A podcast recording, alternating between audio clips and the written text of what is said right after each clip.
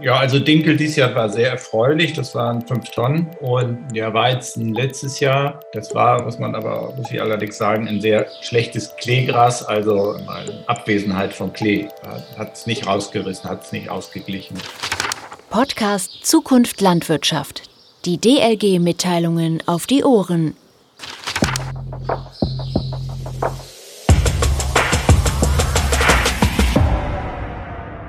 Deep Dive.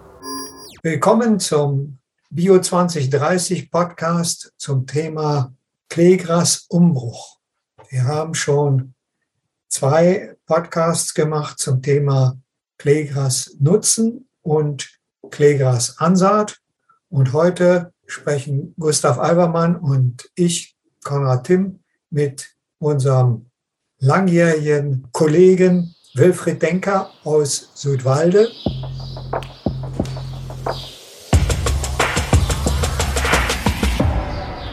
Südwalde ist südlich von Bremen und so hart an der Grenze zum berühmten Weser-Ems-Gebiet.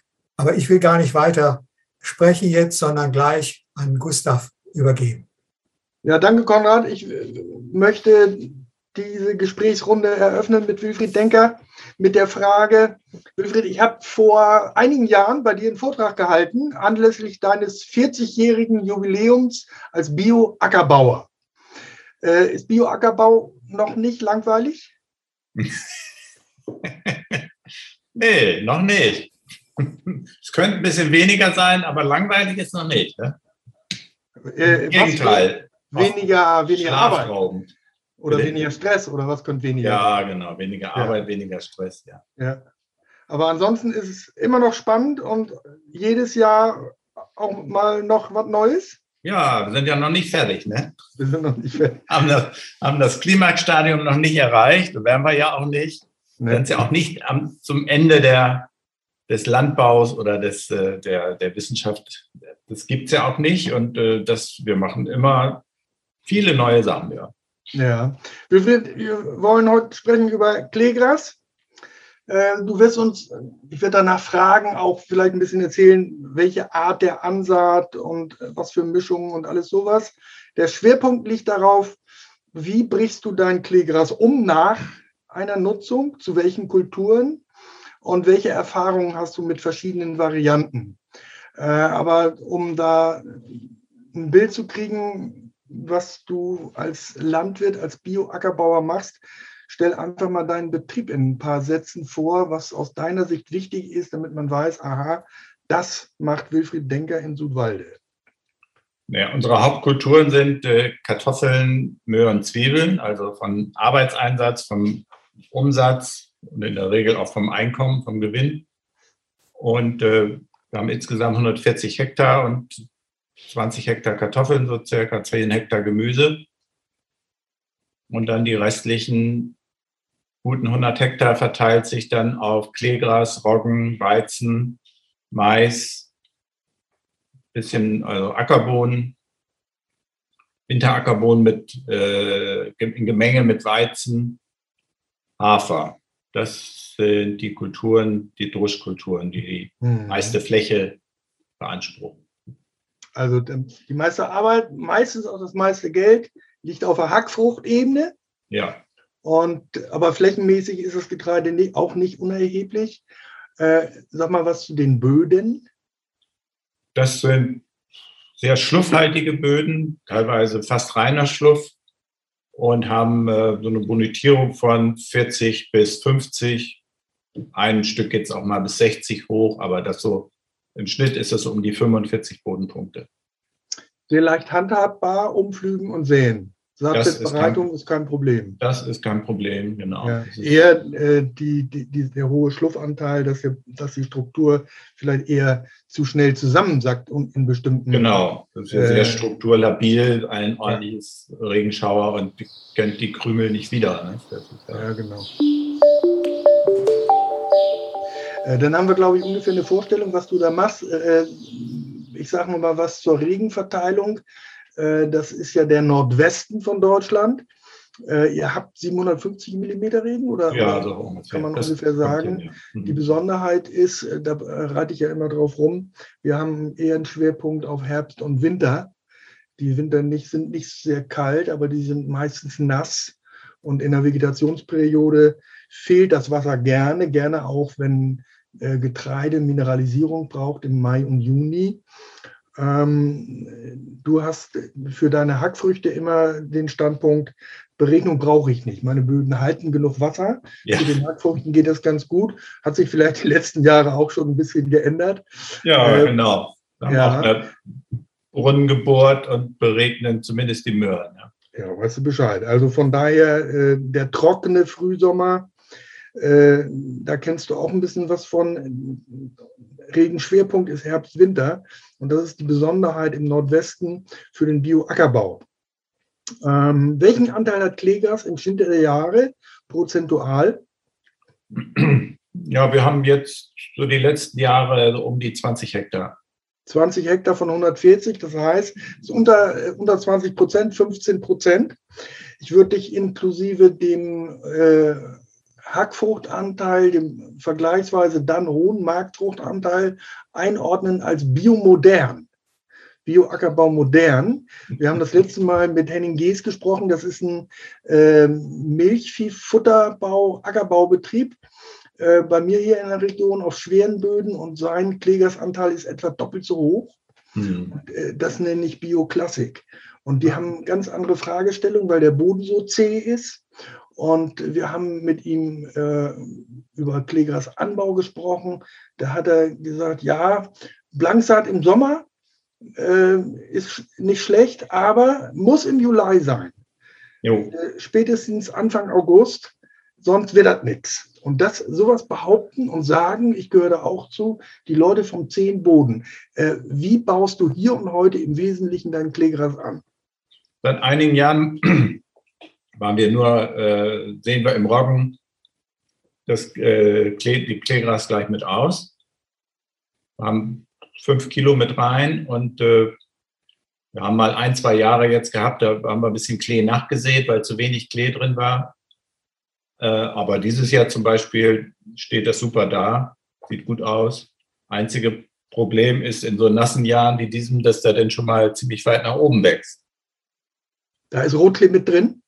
Bitte? Da ist Rotklee mit Ja, drin. da ist Rotklee mit drin, genau. ja. Äh, Da müssen wir kurz, kurz erklären. Ab, darf ich noch sagen, als nächst, ab nächsten Jahr möchte ich dann Wiesenrotklee anstatt den anderen nehmen. Und dann sag kurz was, wie du den Roggen anbaust, damit man sich vorstellen kann, wie kann sowas funktionieren. Ja, den Roggen bauen wir nach Kartoffeln. Also dann möglichst früh, also wenn die Kartoffeln weg sind, dass wir es bis Mitte September den Roggen in den Boden kriegen. Äh, wird einmal kurz bearbeitet und dann eingedrillt mit der Federstadt. Und, die, und, der, und Klee wird gleich mit ausgedrillt. Mit, der, mit dem zweiten Saatkasten Mit dem zweiten Saatkasten. vor den Reifenpacker dosiert. Ja, Das ist ja eine sehr elegante Methode eigentlich, muss ich feststellen. Ähm, wir haben zwei Sachen dabei, die, die nicht, sage ich mal, Mainstream sind, die aber bei dir für diesen Fall gut zusammenpassen. Das eine ist, dass du den Roggen sehr früh säst, Mitte September nach den Kartoffeln. Ich gehe davon aus, damit der auch den ganzen Stickstoff, der noch da ist, schön Das- wegfängt. genau, das ist das Ziel. Ja. In welcher Saatstärke? Äh, 80 Kilo. Ja, und dann mit dem zweiten Saatkasten sofort das Kleegras im Herbst mit rein. Ja, Und das ist heute deine, deine äh, Methode der Ansaat und hat ganz gut funktioniert die letzten Jahre. Gerade dieses Jahr genau. genug Feuchtigkeit, äh, Klee ist Ja, das- und Gras ist gut. Diese Frühjahrsuntersaat war immer erstens bin ich dann mal oft nicht so richtig zu gekommen, hatte nicht die Technik dazu, das vernünftig zu machen. Und äh, ja, und dann war es eben oftmals auch noch so, dass es dann schon zu trocken war und es lückig aufgelaufen und das war unbefriedigend. Das war Also in diesem Jahr, du bist zufrieden mit dem äh, Kleegras, was da nach dem Roggendrusch hervorkam. Wie geht das dann weiter? Äh, nutzt du dieses Kleegras als reiner Bio-Ackerbauer? Ja, das wird genutzt. Also wir haben eine Kooperation mit einem Milchviehbetrieb. Der nutzt einen Teil des Kleegrases. Und äh, wir haben, hatten mal vor zwei Jahren die Möglichkeit, das in der Biogasanlage zu fahren. Das gibt es aber nicht mehr. Und die letzten zwei Jahre hatten wir dann noch äh, einen Milchviehbetrieb, der ein bisschen äh, weiter weg ist, der das, der was kauft, Kleegras. Bei dem ist es so, dass er da in, in Not war, weil er äh, wegen Trockenheit und Mäuseschäden äh, hatte er zu wenig Futter. Dann haben wir das dahin verkauft, jetzt die zwei Jahre. Ob das so weiterläuft, das wissen wir. Hm. Das ging dann in Ballen dahin. Das geht in Ballen dahin. Ja, genau. Äh, kriegst du von dem Milchviehbetrieb in deiner Region Nährstoffe zurück? Ja, kriege ich Mist zurück. Gut, also wir, das, das ähm, ist dann klar. Da, das ist deine Art der Klägerasansatz, die du aktuell bevorzugst. Sonst war es auch mal im Frühjahr, aber das ist eigentlich wackeliger geworden durch die Frühsommertrockenheit. Ja, das war immer ein bisschen wackelig, aber das hatte aber auch mit, hatte auch mit mir zu tun, dass ich dann äh, in der Zeit viele andere Sachen hatte und dann ist das, war das nie erste Wahl oder ich habe das den optimalen Zeitpunkt dann nicht richtig wahrgenommen oder so. Also dieses mit Aussehen, da muss ich nur dran denken, was in Saatkasten zu füllen und dann ist das vergessen und dann bleibt der Roggen bis zur Ernte so stehen, habe ich dann brauche ich nicht wieder nachgucken. Hört sich gut an. Eine schöne Lösung. So, jetzt hat der Milchviehbauer das zwei, dreimal genutzt. Und äh, jetzt geht es darum, zu, welcher, zu welchen Kulturen mobilisierst du hier und heute so ein Kleegras? Du nutzt einjährig, davon gehe ich aus. Einjährig, genau. Ja. Mhm. Ein, also ein volles Jahr. Ein, äh, einmal ein nach Jahr dem Roggen im Herbst noch, da wird meistens noch einmal geschnitten und dann und dann noch zwei, dreimal im, im Hauptjahr. Und jetzt, äh, wir haben, vorher haben wir mal äh, eigentlich immer Sommerweizen angebaut nach Kleegras, hatten auch mal sehr gute Erfolge damit. Und äh, seitdem es so extrem trocken ist im Frühjahr und, und der, das Sommergetreide da nicht zur Entwicklung kommt richtig, haben wir seit zwei Jahren Winterweizen angebaut mit ähm, später Aussaat. Später Aussaat irgendwann im November, Mitte November. Heile untergeflücht und äh, so reingedreht. Mhm. Im letzten Jahr hattest du Dinkel, ist das richtig? Genau. Das, Entweder Winterweizen oder Dinkel. Das heißt, das späte Wintergetreide ist jetzt die Kultur, die auf so ein Kleegras folgt. Ja. ja. Ähm, und du hast schon was anklingen lassen. Das ist im November. Ja. Geht auf Mitte November hin oder? Ja, ja. Ja, ja, ja. Mitte so, November. So viel, wie man da steuern kann. Letztendlich entscheidet das dann auch noch das Wetter. ähm, warum im November? Um, äh, um möglichst kühlere Jahreszeiten zu kommen, um die, ähm, die Umsetzung damit die Umsetzungsprozesse langsam ablaufen oder möglichst weit ins Frühjahr verschoben werden. Mhm. Wir sind jetzt bei einer Diskussion, äh, die führt uns eigentlich auf unsere Dreiergeschichte zurück von vor, ich glaube, 35 Jahren oder sowas. Als ich beim Ökoring Niedersachsen angefangen habe, bei Konrad als Berater. Wann war das? 88, 89? Ich hätte gedacht, ein bisschen früher. Ja. Äh, 86, 87. Ach, 86 schon, 89 war schon Schleswig-Holstein, genau. Also schon 35 Jahre her. 35 Jahre her. Äh, da hat äh, die, fast einer der ersten Tage, wo ich beim Ökoring Niedersachsen äh, als Berater unterwegs war, war eine öffentliche Veranstaltung bei einem Berufskollegen von uns, äh, südlich von Hamburg. Und dann ging es genau um dieses Thema. Wann flücht man auf dessen Standort Kleegras um? Und es hat sich äh, nach seiner Untersuchung und nach seiner Arbeit herausgestellt, wenn wir auf diesen Böden, er hat so ähnliche Böden wie du, Wilfried, Schluffböden, mhm. 50er geht auch auf 60er. Und äh, er hat sein Handwerk Bioackerbau in Süddeutschland gelernt und hat dann dasselbe bei sich zu Hause gemacht. Und dann so, ich sag mal, im September oder Anfang Oktober schön das Kleegras umgefüllt, Winterweizen rein und hat nicht genug geerntet und schon gar nicht irgendwie Qualität, Klebergehalt. Und hat er überlegt, was kann da sein, wie äh, kommt das? Und hat mit Enmin-Untersuchungen verfolgt, was passiert, wenn er sein Kleegras Ende September, Anfang Oktober umflügt und ist dann zu dem Schluss gekommen, das hast du eben auch gesagt, dann mineralisiert mein Boden dieses Kleegras noch zu stark im Herbst und dann habe ich über Winter bei den hohen Niederschlägen Verluste. Und ich muss, wenn ich das Kleegras im Herbst bei mir umflügen will, um das leistungsfähige Wintergetreide damit zu versorgen, in den November reingehen. Das war sehr revolutionär. Wir haben das seinerzeit eine Weile gebraucht, um das so anzunehmen. Äh, das hat sich aber mittlerweile ja eigentlich durchgesetzt. Wenn wir, wir wissen in der norddeutschen Tiefebene, wenn wir eine düngende Vorfrucht über Winter kriegen wollen und es Argumente gibt, das nicht im Frühjahr zu machen, dann müssen wir in die kühle Jahreszeit rein und das heißt November. Ne?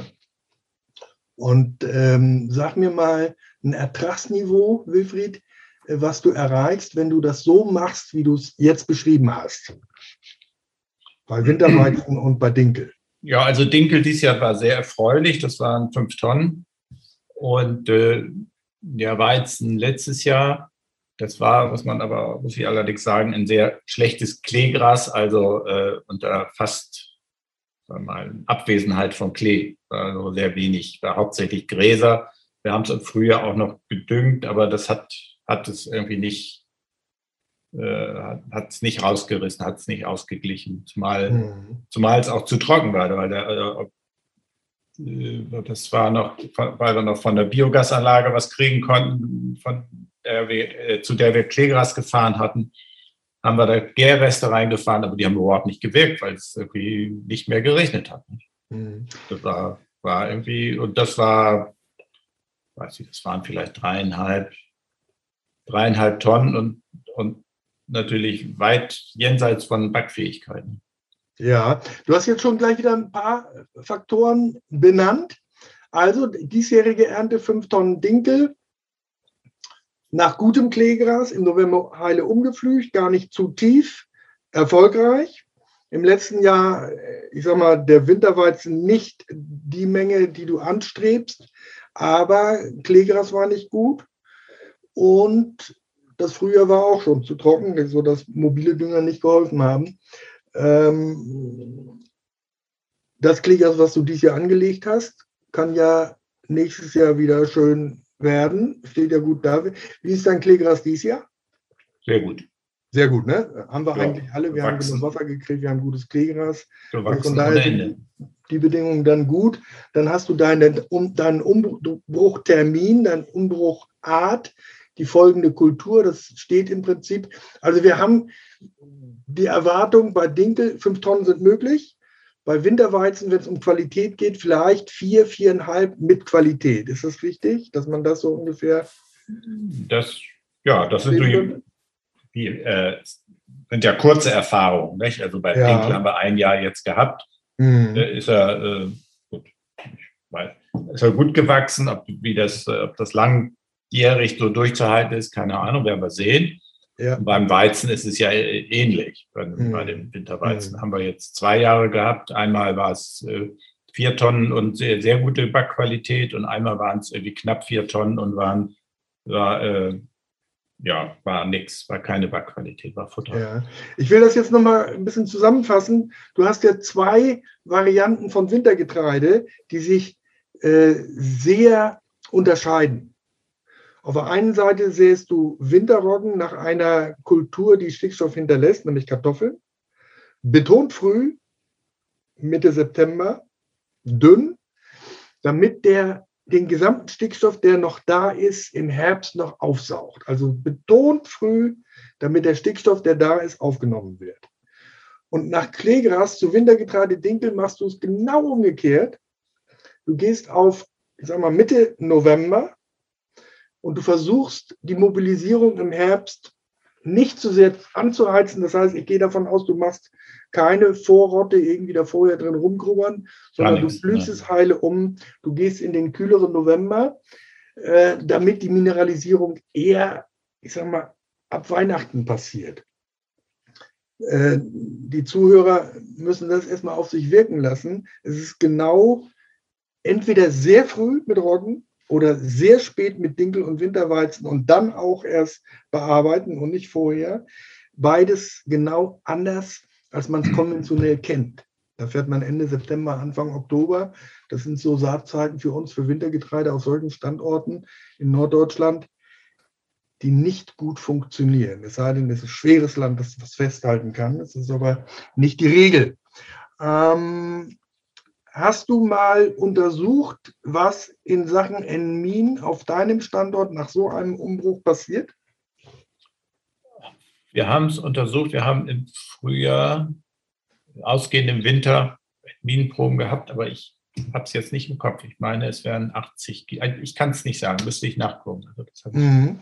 ich, will, ich will dich mal zitieren, du hast es unserem Berufskollegen von der Landwirtschaftskammer äh, Niedersachsen äh, bei unserem Besuch vor Ort erzählt. Sagen wir mal, es waren 80 Kilo Etnin, Ausgangswinter, in den Schichten 0 bis 30 und 30 bis 60. Ist das richtig?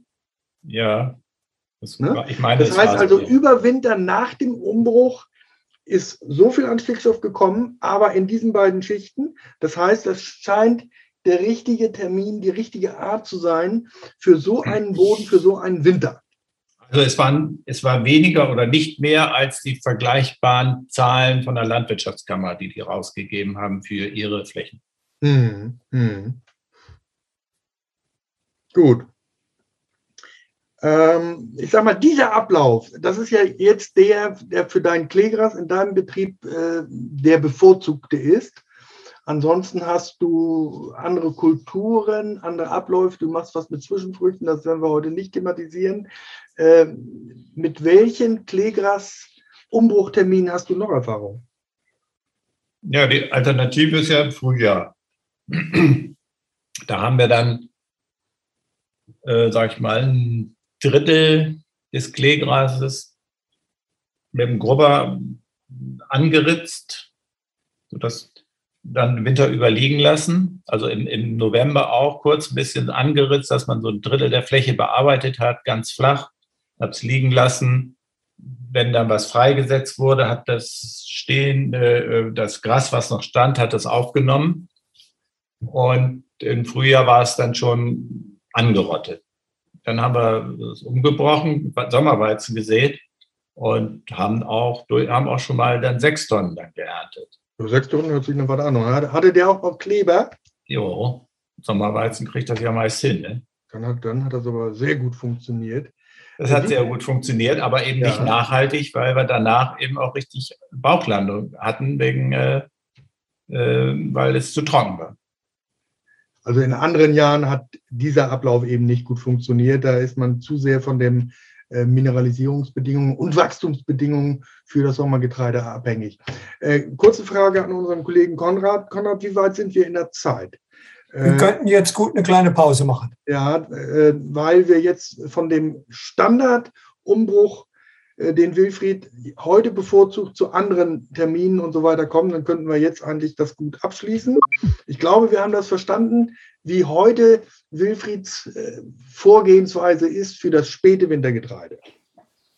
Und damit gehen wir kurz in die Pause und dann folgt die Fortsetzung. Deep Dive. Auf den Punkt. Zukunft Landwirtschaft. Der Podcast der DLG Mitteilungen. Alle Podcasts der DLG Mitteilungen auf die Ohren finden Sie bei iTunes, Spotify, Google, Deezer und Co. Und wenn Sie mehr erfahren wollen, klicken Sie sich ins aktuelle Heft der DLG Mitteilungen www.dlg-mitteilungen.de. Bis zum nächsten Mal.